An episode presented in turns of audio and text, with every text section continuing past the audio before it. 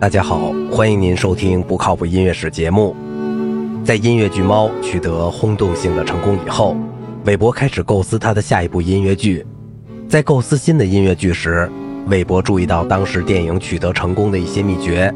他开始关注当时的电影巨匠乔治·卢卡斯和斯蒂芬·斯皮尔伯格。1981年，由卢卡斯和斯皮尔伯格合作的电影《消失的方舟》在伦敦首演，获得了巨大的成功。讲述在沙漠深处埋藏着方舟，谁要是能获取到它，谁就会获得无穷的力量，取得超自然的能力。妄想称霸世界的希特勒千方百计地试图寻找到它，但一位考古学家琼斯粉碎了希特勒的美梦。这样一个充满幻想的故事，给予了韦伯很多启示。这部电影获取成功，是因为它追求惊险和恐怖，以及充满悬念的情节，这些对现代人具有极大的诱惑。正是在这样一种追求下，韦伯开始他的《歌剧院的幽灵》的创作。音乐剧《歌剧院的幽灵》取材于一部同名小说，这部小说根据法国巴黎歌剧院发生的事件写作。故事本身可以给音乐剧提供很多表现的机会。首先是它充满悬念和神秘的情节，另外它也是一部剧中剧，可以提供很多想象和趣味。故事发生在1911年巴黎的歌剧院舞台，舞台上正在进行拍卖。一个叫拉乌尔的老者看上了一个奇特的八音盒，音乐响起，一只机械制动的小猴便闻声而动。此外，拍卖吊灯也勾起了拉乌尔的回忆。当年有一个成吨重的吊灯被悬挂到歌剧院的圆顶，于是观众随拉乌尔回到他年轻的时候。第一幕是在1811年的巴黎，歌剧院正在排练新歌剧《汉尼拔》，而剧院经理却提出自己将要退休。并介绍了新的经理安德烈和费尔曼。安德烈邀请歌剧院的女演员卡罗塔唱歌，但当卡罗塔正在唱歌时，一块布景掉下来，差点砸到卡罗塔。人们认为这是幽灵所为。卡罗塔害怕了，决定离开剧组，因为这里经常出现事故。还有一个叫杰利的女演员递给新的经理一张条子，据说这个条子来自歌剧院的幽灵。这个幽灵要求一份薪水和一个免费的包厢。由于卡罗塔的离开，有人举荐克里斯汀代替他的角色。虽然克里斯汀一直在学习声乐，但从不愿意告诉他跟谁学习。新的经理只好请他试唱《思念我》。舞台上，当克里斯汀试唱时，布景却转入实际的现场演出，观众热烈鼓掌。在经理的包厢中，也传出剧院的出资人拉乌尔的赞许声。人们问克里斯汀，他唱的歌是谁教的？他说，他的老师是一位神秘的音乐天使，他只是听到他的声音，但从未见过这个人。拉乌尔到后台去向克里斯汀表示祝贺，不想他们却彼此认出是儿时的伙伴。当克里斯汀一个人的时候，幽灵从镜子后出现了，这是他从未见过面的音乐老师。他斥责克里斯汀的新的社交活动。幽灵把克里斯汀拉入黑暗。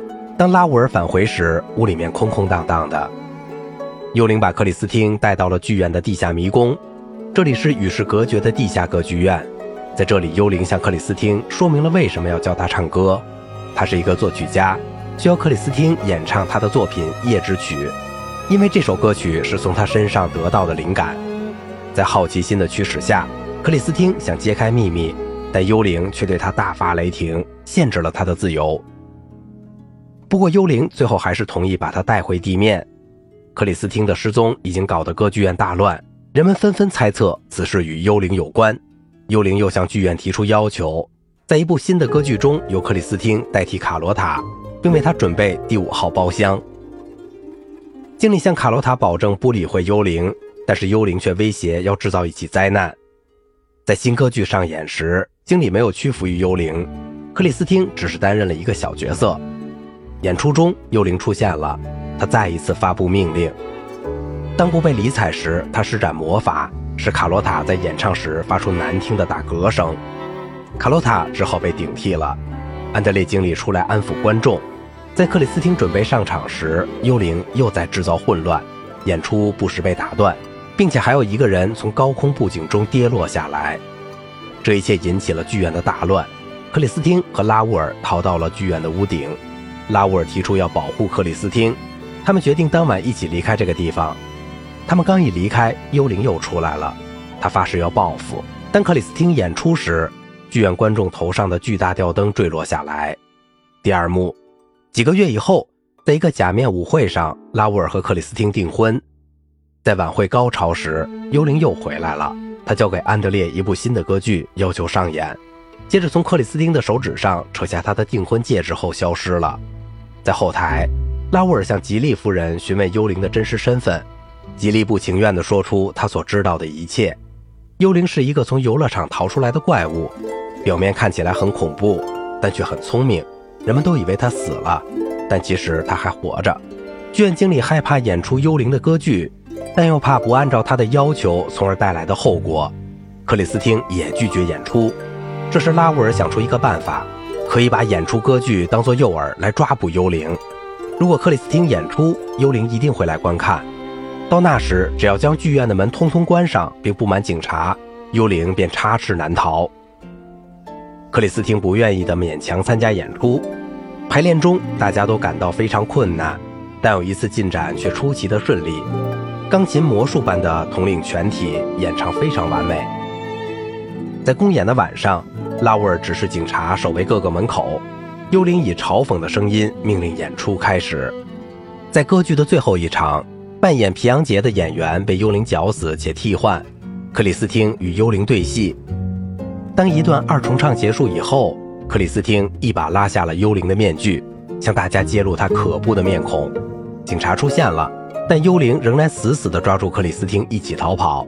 拉乌尔在后面追赶，在幽灵的迷宫中，克里斯汀勇敢地面对凶恶的幽灵：“你这人残缺的不是你的脸，而是你的灵魂。”拉乌尔出现了。